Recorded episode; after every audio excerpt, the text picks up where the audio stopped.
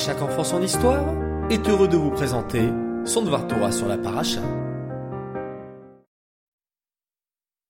Bokertov les enfants, vous allez bien? Baruch Hashem, vous avez pu vous réveiller un petit peu plus tard aujourd'hui j'imagine, car beaucoup sont en vacances en cette avant-veille de Shavuot. Bon, j'espère que vous allez en profiter pour bien aider papa et maman pour ces beaux jours de fête qui s'annoncent.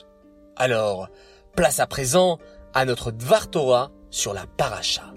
La parachat Bamidbar. Que veut dire Midbar les enfants? Oui, le désert. Bamidbar, dans le désert.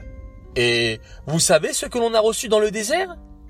Oui, la Torah bien sûr.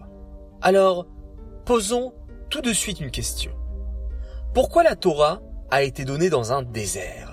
Et pas dans un endroit beaucoup plus grandiose Par exemple, imaginez si on recevait la Torah devant la tour Eiffel. Ce serait quand même beaucoup plus festif, non? Cette question est tellement forte les enfants que je vais vous donner quatre raisons. La première, c'est que le désert appartient à tout le monde. Chaque personne peut, si elle le souhaite, traverser le désert. Eh bien, la Torah, c'est pareil. Tout le monde peut l'étudier. C'est génial, n'est-ce pas? Elle n'est pas réservée qu'aux adultes. Nous aussi, à nous les enfants. Deuxième raison, c'est que le désert est composé de sable et de poussière. C'est une leçon pour nous dire que pour étudier la Torah, il faut rester humble comme le sable qui se fait marcher dessus. Oi oi Troisième raison les enfants. Et comme son nom l'indique, le désert est désert. Il n'y a pas d'eau, de manger, des vêtements, des magasins, rien du tout. C'est pour nous expliquer que pour étudier la Torah, nous n'avons pas besoin de beaucoup de biens ou de richesses.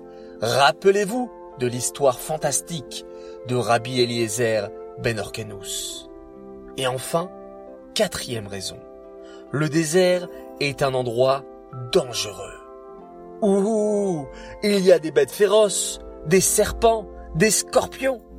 Hachem a choisi cet endroit dangereux pour nous donner beaucoup de force, en nous disant que même si nous sommes en galoute, en exil, et que le Yetzerara nous incite à faire des bêtises, à nous de lui dire non, je ne t'écoute pas, car je suis très fort et j'ai reçu la Torah dans un endroit dangereux. Grâce à cela, je pourrai toujours vaincre mon Yetzerara. Merveilleux tout cela, n'est-ce pas les enfants? Alors, on répète. La Torah a été donnée dans le désert pour quatre raisons. Car, 1. Elle appartient à tout le monde. 2. On doit rester humble et modeste comme le sable et la poussière. 3. Pas besoin de beaucoup de richesse ou de confort pour l'étudier. Et 4. Je suis prêt à l'appliquer malgré le danger du Yetzerara.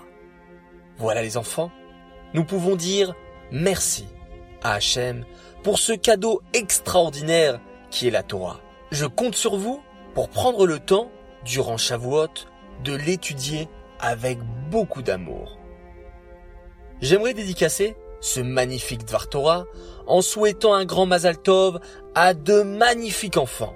Mazal Tov tout d'abord à Rivki Chaski pour ses dix ans ce Shabbat, de la part de tes frères et sœurs, ainsi que de tes parents qui t'aime très fort, que tu puisses toujours garder tes bonnes midotes et faire du bien autour de toi. Mazaltov également à Esther Mouchka Altabé de Nice pour ses 6 ans.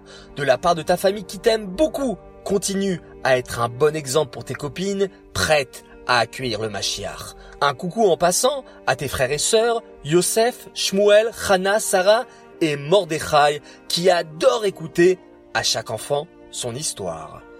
Mazaltov également pour l'anniversaire de Naomi Biton de Strasbourg qui aura 11 ans ce Shabbat.